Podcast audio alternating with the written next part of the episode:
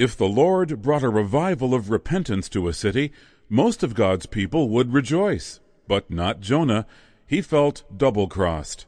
God withheld the judgment Jonah had prophesied against Nineveh. Today, God teaches a lesson to a man who still rebelled even after surviving a fish's belly.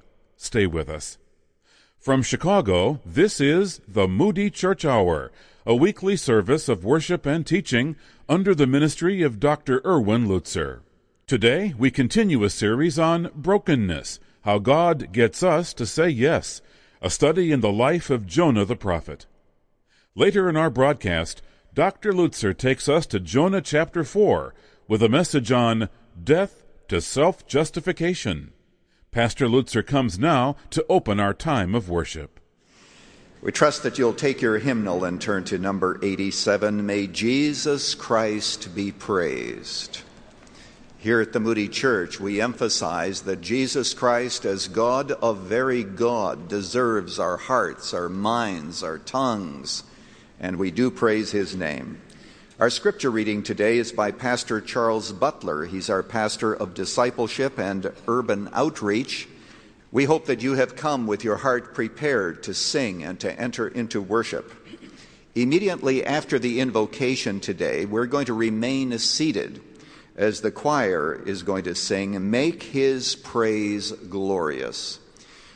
Now, many of the words in this song are already known to you, particularly the first stanza, but also they will be singing, Praise the Lord of heaven, praise the Lord of earth, praise him for his mighty power, praise him for his works. Praise the Lord, ye nations, praise the Lord, ye kings, praise him, all creation. Let your voices sing, Praise the Lord. And it ends, Behold, how good it is to sing praises to our God how pleasant and fitting to praise Him. So we're going to be blessed as they will be singing immediately after we pray together. Would you join your heart and your mind as we come together now in the presence of our Lord, yielding ourselves to Him, inviting His blessed presence to lead us and to change us for His glory and honor? And our Father, we do come with praise on our lips to Jesus, whom we love, who redeemed us. And we are so gratified at the privilege of being associated with him as his brothers and sisters, also as his subjects in his great kingdom. And we thank you now, Father, that as praise comes from our lips, that it is indeed given from hearts that are devoted. Focus our minds now, we pray, that we might worship you acceptably through Jesus Christ our Lord. Amen.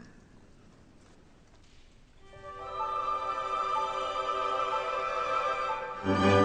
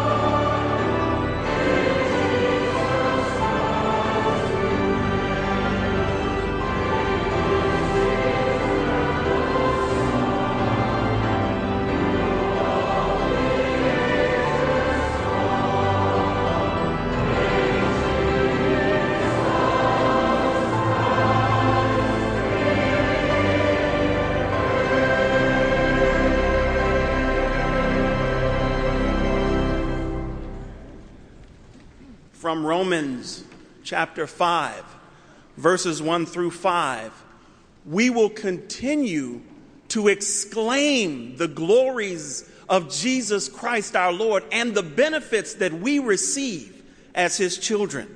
Join me in the bold print. Therefore, since we have been justified through faith, we have peace with God through our Lord Jesus Christ, through whom we have gained access by faith into this grace in which we now stand, and we rejoice in the hope of the glory of God. Not only so, but we also rejoice in our sufferings, because we know that suffering produces perseverance. Perseverance, character, and character, hope. And hope does not disappoint us because God has poured out his love into our hearts by the Holy Spirit, whom he has given us.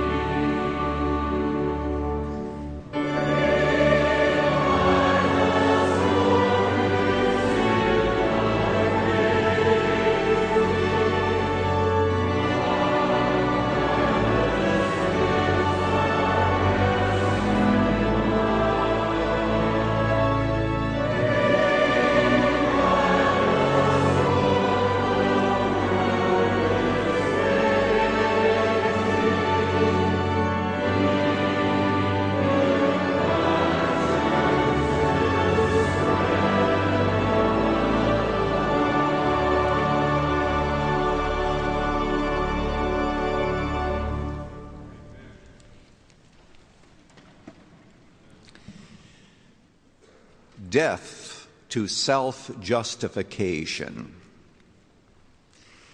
If there's any trait about uh, fallen human nature, it is the tendency for us to protect ourselves, to justify ourselves, to dig deep walls behind which we hide, to make sure that no one ever sees us as we are, to prevent God and others from revealing to us what we are really like till we begin to even believe our own lies. Enter Jonah, chapter 4. Chapter 4 of the book of Jonah, the last in a series of messages entitled Brokenness How God Gets Us to Say Yes. And at the end of the message, I'll tell you whether or not God ever got Jonah to say yes. We read in uh, verse 1 But it displeased Jonah exceedingly, and he was angry. What happened? Something terrible happened. He preached to the city of Nineveh, and the Ninevites repented. Awful. The Hebrew text is actually more vivid, but it was evil to Jonah, a very great evil, and it burned to him. He was really really mad. Now, isn't it interesting that God was compassionate and Jonah was angry? The pagans ended up fearing God. Jonah ends up hating God. Even the sailors feared the Lord. The Ninevites repented, and God relented regarding the destruction of the city of Nineveh as God had warned. And lo and behold, here is Jonah who is angry at that kind of compassion. That's maybe why he didn't tell them what they could do to prevent the overthrow. He just simply said, Nineveh shall be overthrown. Thankfully, we discover that it was a conditional warning. I mentioned that. Uh, Jonah at this point tells us exactly why he is fleeing. He says in verse 2 And he prayed to the Lord and said, O Lord, is not this what I said when I was yet in my country? This is why I made haste to flee to Tarshish. For I knew that you are a gracious God and merciful, slow to anger, and abounding in steadfast love and relenting from disaster. Therefore, now, O Lord, please take my life from me. These words, which are based on one of the Psalms, uh, are always sung and, and said in honor to God, that, that God is gracious and merciful, slow to anger, and abounding in steadfast love. I mean, that's what we sing about. That's what we talk about, is the, the wonderful compassion of God, and we adore Him for that. Jonah is indicting God for that. He is saying this in derision that you are compassionate. I mentioned to you earlier that I think what we have here is a case of what I call full blown narcissism. You know what narcissus, narcissism is? I got that out. Narcissus was a young man, the son of the river god in ancient mythology, and uh, he was in love with himself. When he saw a reflection of himself, in those days they didn't have mirrors. So when he saw a reflection of himself, in a pool of clear water, he so fell in love with himself that he could never love anyone else. You've heard me say, How do you identify a narcissist? Because it's possible that one is listening today. We all have various degrees of narcissism, and if you live with someone like that, or if the narcissist happens to be sitting in your chair today, I can tell you about yourself. Narcissists interpret all events through the filter of themselves. They will always say to themselves, for everything that comes, how does this make me look and how does this make me feel? And that's all that matters. I remember uh, the illustration that I love to give, true stories, because narcissists exist all over the place. A uh, wife who was beaten by her husband, a Christian woman, phones a friend who is also a Christian, but who is very narcissistic. All right, now catch the picture. Here's a wife, you know, who's just sustained a beating. She needs to tell somebody, and so she phones her narcissistic friend and says, You know, my husband just beat me up. Because what this dear woman, God bless her, is she's looking for some compassion, some feeling. So what does she get? Oh, really? Is that what happened? Well, you know, you guys are sure a lot worse than my husband and me. We, we have our own fights too, but you know, he's never beaten me. You know, so really, we are better than you in terms of our relationship. Thank you so very much for the compassion that I was looking for. What we're going to see is traits of that in, in uh, Jonah. So uh, God uh, has this problem on his hands, and this entire chapter is just between God and uh, Jonah. So God tries therapy. God says, uh, Jonah, you'll notice that the Lord says to him in verse 4, Do you will to be angry? Is it good that you're angry? God wants to get to the root of it, you see. He wants to help Jonah reflect back his feelings, as good counselors are to try to get to the bottom of the matter, and Jonah won't cooperate. He doesn't stay for the session. He walks away. He stomps out of the city, verse 5, and sat to the east of the city and made a booth for himself there, and he sat under the shade till he could see what will become of the city. Now remember that the king of Nineveh is sitting in an ash heap, hoping that God will spare the city. Jonah is sitting here in his booth that he built for himself, hoping that God will destroy the city. And while God is compassionate, Jonah is full of hate, and he refuses to see the world God's way. And he's got this death wish I'd rather die than see what you're doing. I'd rather die than see these Ninevites repent and not be judged. What a man. So, what God decides to do is to give Jonah an object lesson.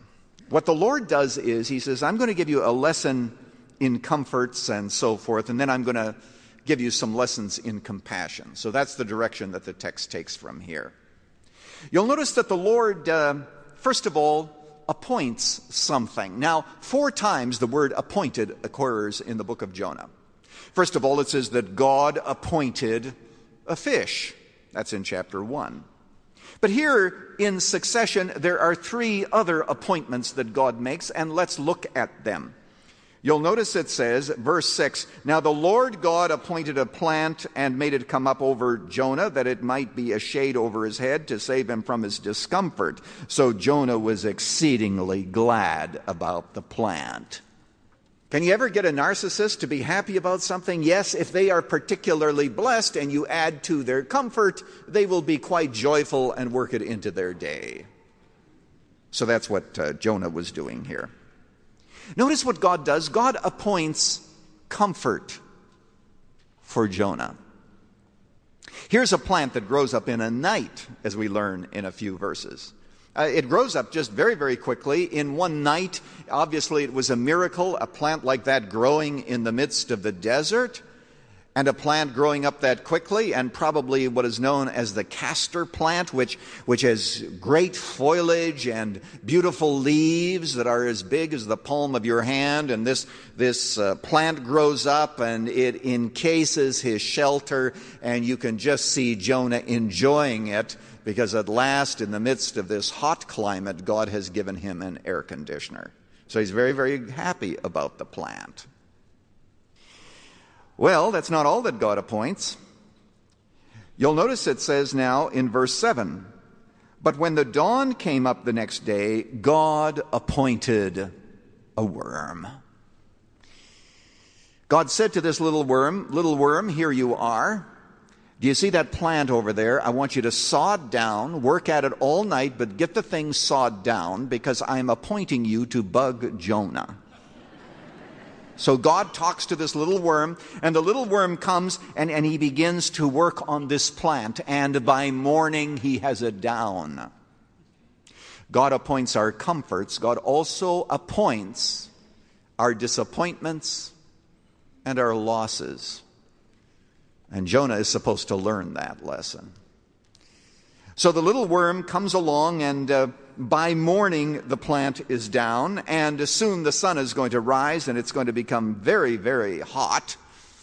And Jonah is going to become very, very angry. Just as he was exceedingly glad for the plant, he is going to become very, very angry because he's going to have a death wish in just a verse or two again, saying, I want to die. Just get me out of this. I would rather die than deal with a God whom I can't change and whose will I oppose. Well, it's going to turn out that um, this plant was really his God meant more to him than the will of God. It's amazing what happens when you take away people's air conditioners. My wife and I live in a condo complex where you either have heat, as you do during the winter, or you can have cold air, air conditioning during the summer, but the whole apparatus has to be changed over a day or two, so they try to find a good time and uh, perhaps near the end of April and then another time in the fall when they make this change. Well, they don't uh, change it into air conditioning until probably uh, somewhere around the end of April, the beginning of May. But one April, two or three years ago, it became about 85 degrees before April was over. You should just see how angry some of these pleasant and wonderful people became. I mean, some of them swore, some of them cursed, some of them threatened the administration because they didn't have their air conditioner. And these are nice people who open doors for you and who'll help you carry in groceries if you need it. And you're saying, is all this stuff coming from people who are so nice? No wonder the little girl prayed, Oh God, make all bad people good, and please make the good people nice. Isn't that a great prayer? Now, if you had gone to these people and said, uh, Hey, by the way, did you know that 25,000 children died today because of malnutrition, which is approximately the number that die every day because of that? Would that have mattered? I don't care about whether or not the kids die. Get me an air conditioner. I can't stand it. Have you ever noticed that God not only appoints our comforts, but He also appoints our discomforts and our disappointments? And the very thing that was bringing Jonah happiness is the very thing that God takes away. Because what God wants to do is to get at the heart of this guy. The reason for these appointments is God is saying, Jonah, I am putting a mirror here so that you can see yourself. And I want to take this mirror and shove it right up to your face so that you can see what's in your heart. Well, God's not through with him. Uh, we know that Jonah is going to have a bad day with this uh, plant that has withered now, thanks to this little worm. And so God is saying, um, Oh, Jonah, huh?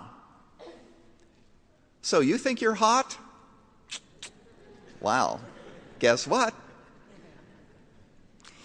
Verse 8 When the sun arose, God appointed a scorching east wind, and the sun beat down on the head of Jonah so that he was faint. And once again he asked that he might die. It is better for me to die than to live. God had this wind come like a kiln. Now, you know that uh, Nineveh is actually not too far from Baghdad. As a matter of fact, when you're looking on the map and you often see that there have been flashpoints of resistance in Mosul, er, directly across the Tigris River from that city is Nineveh. That's where it is. And our son in law, who survived a summer in Baghdad, said that there was one day when it got nearly 140 degrees. And the people, by the way, couldn't understand how the American soldiers were able to manage it with all of their equipment. Well, that's understandable. I wonder too how they managed with all of their equipment. So, so this is the area now, and, and God sends this scorching east wind to Jonah and says, Well, Jonah, how do you like that? So God appoints our comforts, He appoints our disappointments, our losses, and He also appoints our trials. And Jonah's not handling this trial very well. Could I say parenthetically and theologically, you'll notice that all are equally appointed by God. Do we have comforts today? You believe that God gives us comforts. We have comforts as human beings in friendships, in love, in opportunity, in clothes and houses, and all of the things that we enjoy. And those comforts are God given, they are appointed by God. But so are our losses appointed by God. Our disappointments, those things that we cannot control that just happen, situations over which we have absolutely no control, that God brings into our life, probably for the same reason that He brought these things into the life of Jonah. And then God appoints also those scorching east winds when we are almost about to die and to see what is in our hearts because because it's only these events that really show what's in there. It's not all the niceties, all the pleasantries when everything is going well. It's how do you handle adversity. But each are equally appointed by God. I'm sure that Jonah was very angry with the worm. I'm sure that he had some very choice words for the wind. But actually, no use getting angry at the worm, no use getting angry at the wind, because the worm and the wind are both sent by God. It's God that stands behind these events. So God again begins a questioning. He picks up the therapy and says, I wonder if you're willing to listen to my question now. So you'll notice there in verse 9, God continues the dialogue. But God said to Jonah, Do you be well to be angry for the plant?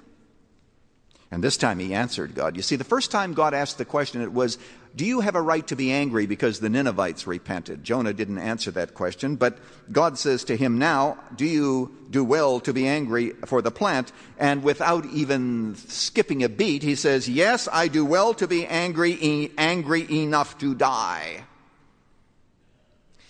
Now just think for a moment what it is that Jonah is really saying. He's saying, I have a right to the comforts that God gives me.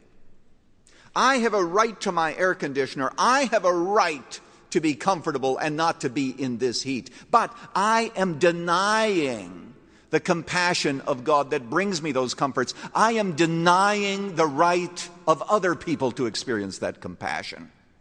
I deny the rights of the Ninevites eternal comfort. I would rather see them burn in hell than to have me burn under the sunlight here in a temporary way without a good booth and without a plant and with a scorching east wind. So you can see here that Jonah is in the midst of this dilemma and he does not get the lesson at this point that God is trying to teach him. So God goes on and he says, Jonah, uh, that's a lesson in comforts now. What I want to do is to give you a lesson in the whole business of compassion. So God picks it up in verse 10. And the Lord said to him, um, You pity the plant for which you did not labor. Did you deserve the plant? Did you create it? By the way, do we deserve our money? You say we earned it. Oh, really, did you? Who gave you the ability, the brains? And the opportunities to be born where you were, to be gifted the way in which you are. You mean to say you have a right to this? Believe me, you and I have no rights to any of this. But you'll notice that the Lord says, You have pity for the plant for which you did not labor, you did not make it grow, which came into being in a night and perished in a night. Now comes the really big question. And should not I pity Nineveh?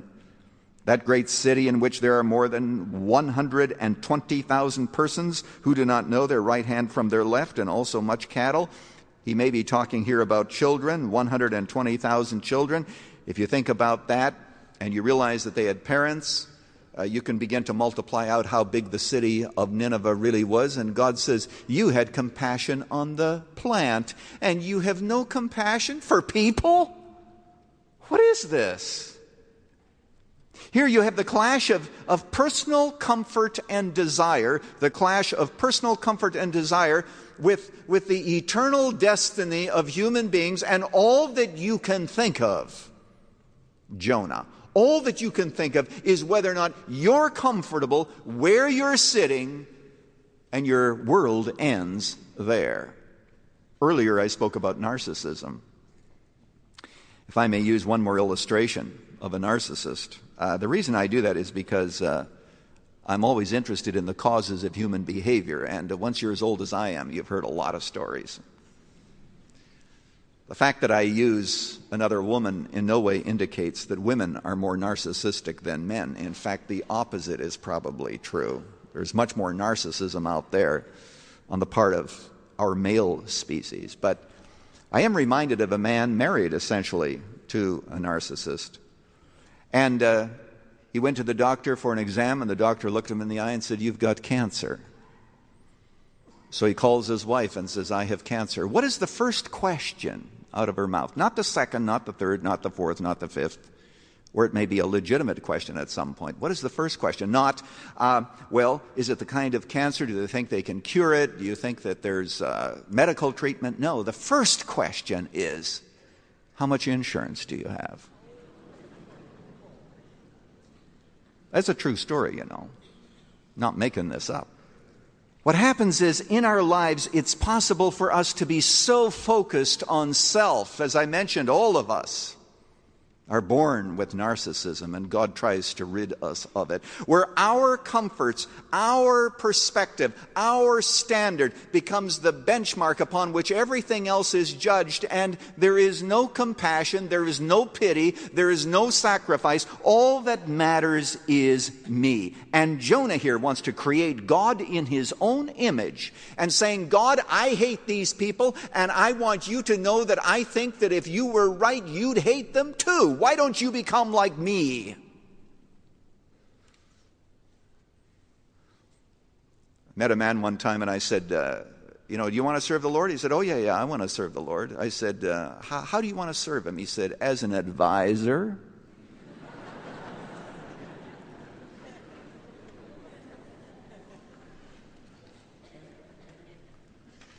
And we become angry because God does not become angry with the people that we are angry at.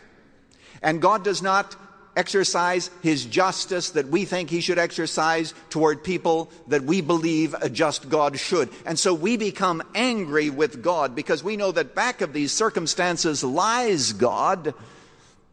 And therefore we, we consider our own point of view, our own little narrow place in this planet, the most important thing by which everything else is to be judged, including God. There are two or three very important applications of this passage. The first is simply this unless we are broken, we will never be touched. I need to say this slowly, and I'm going to say it twice because if you're in the writing mode, you need to write this down. Unless we are broken, we will never be touched by what breaks the heart of God. Unless we are broken, we will never be touched by what breaks the heart of God. Will not be touched by the 120,000 children in Chicago. And there are a lot more children than that, and their needs. We'll, we'll not be able to look beyond our own little world with our own little comforts and our own little entertainment centers and our own little world and our own little vacations. We will always just be narrowed in. Unless we are broken, we will never be able to weep or to be touched by that which breaks God's heart. And God is compassionate and merciful and full of pity, and we won't be because self is on the throne of our lives and all that we care about is ourselves. We look out for number one. We have so many people in our churches today, and we're all guilty of this. You know, I'm preaching this message to myself too. I hope you understand that. I always preach to myself first. But we have so many people in our churches today who say they love God, but have absolutely no concern about those who are precious to God. Talk is cheap. And so, unless we're broken, we'll never extend ourselves. You say, Well, I, I, am concerned about the children in this city, but I don't know what to do about it. Well, one thing you could do is to check the bulletin. We need workers in our children's ministries right here at this church. God is raising up a marvelous ministry over at Cabrini Green that you've heard about. And we need, we need people of compassion, people who care. We need people of sacrifice, people who have been able to see beyond their own little precious circle of comfort. So that's the first lesson. There's a second lesson, and that is unless we are broken, we will feel comfortable in our sin and our rebellion. Unless we are broken, we'll feel comfortable in our sin and our rebellion. We'll have rationalized it. We'll have uh, lived in denial. We will not confront. God takes this mirror, shoves it in our face through maybe messages, through songs that are sung, through experiences, through people, through events. God takes the mirror and shoves it in our face, and we will not see ourselves, and we will become comfortable in our rebellion and justify our rebellion and look into the face of God like Jonah does and say, I have every right to be angry, even to the point of death. You see, my friend, what God wants us to do is to allow His mirror to actually show us ourselves so that we can open our lives to God and invite Him into every crevice, every closet of our lives, looking in, inviting Him everywhere so that, so that He can show us our great, incredible need and at the same time show us His grace so that we are broken before Him and that our will becomes His will, no matter what it is. God, I take your perspective, I don't understand it. But I take your perspective and I bow humbly before it and I accept it. George Mueller, who had so many various uh, orphanages in England, about eight of them, all run by prayer and faith, said there came a time when George Mueller died. I died to my own ambitions, I died to my own plans, I died to my own reputation. I died to everything that I had been working for and had only one question what does God want me to do? That is brokenness.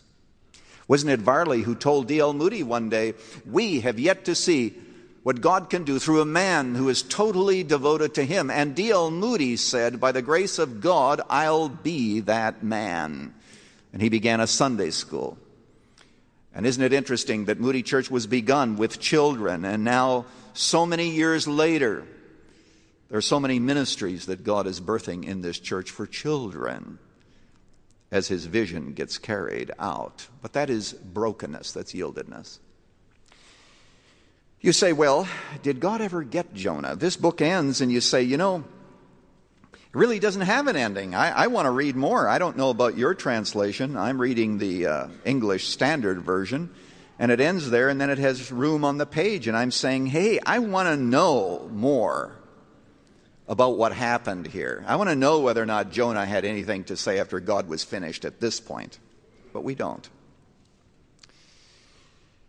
But you know, I have a suspicion that Jonah did say yes. You know, the theme of this message, this series, is brokenness, how God gets us to say yes. And even when I began the series, I was saying to myself, well, God worked with Jonah, but he never did say yes, because the pages of Scripture just end.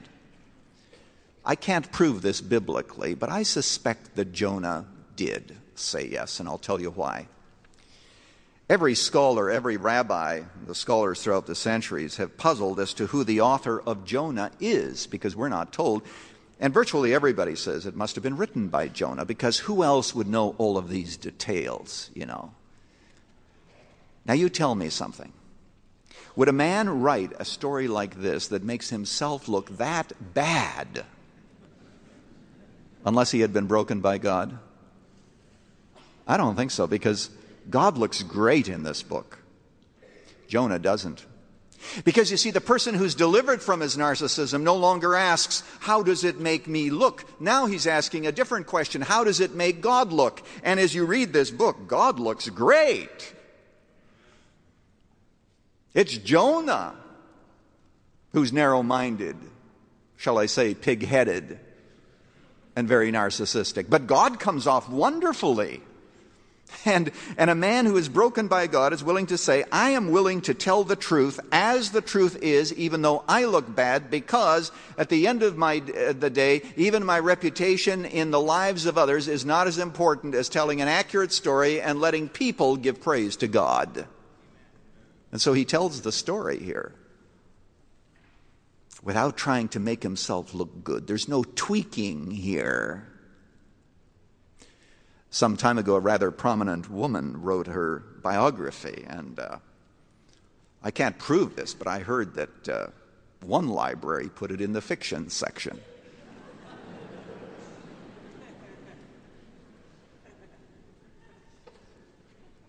Everything tweaked and worked so that it's my point of view, so that I come out looking a certain way. A person who's broken by God, even his reputation is left in God's hands, and he's not always trying to fix it. Appearances no longer become the important thing, reality does. And it seems to me that anyone who'd write a book like this is probably somebody who, in the end, said yes to God and finally gave up the fiction of his own will and his own desire. So, as I come to the end of the series, I have a question for you today. Um, are you broken? Let me ask you a different question. What would have to happen in your life in order for you to answer yes to that question? What areas of your life are unyielded, unsubmitted, protected, guarded, rationalized? That would have to be given into the presence of the Almighty. What would you have to give up? Who would you have to talk to? What would you have to make right in your life if you were broken? Remember that God especially blesses those who finally say yes. Let's pray.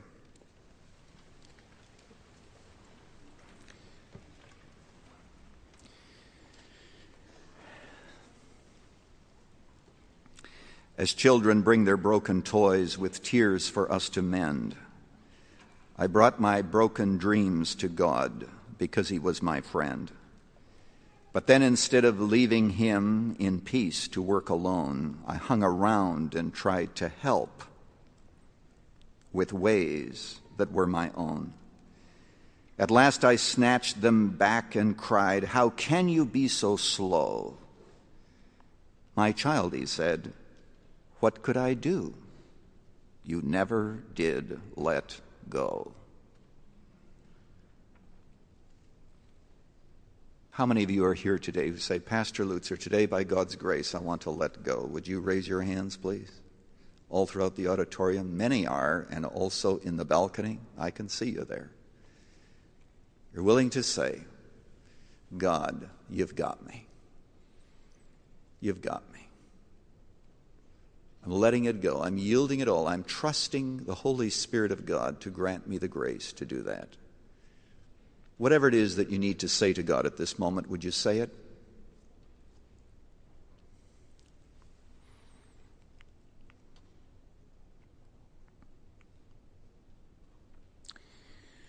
In this message, I did not explain that Jesus died on the cross for sinners and that your first step in saying yes is to say yes to Him as Savior.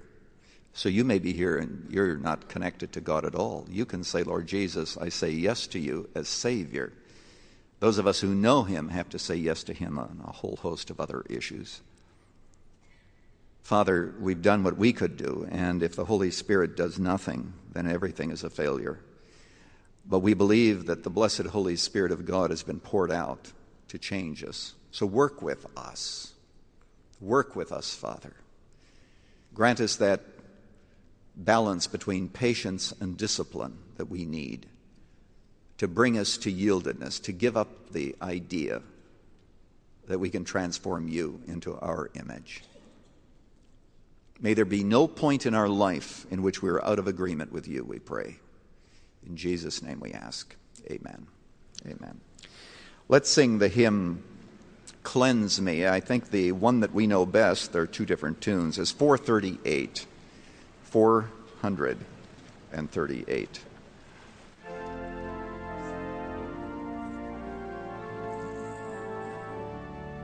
On today's Moody Church Hour, Dr. Erwin Lutzer brought a message on death to self justification, the last in a four part series on brokenness, how God gets us to say yes.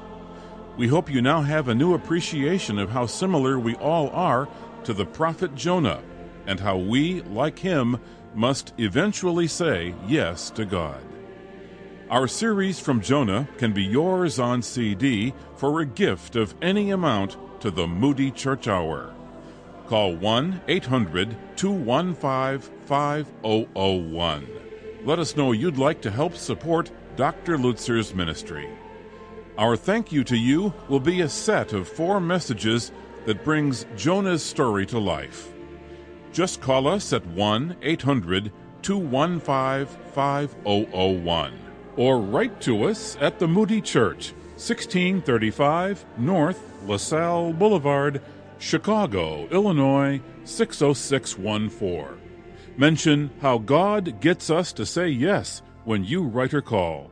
Online, go to moodyoffer.com. Join us next week for another Moody Church Hour with Dr. Erwin Lutzer and the congregation of historic Moody Church in Chicago.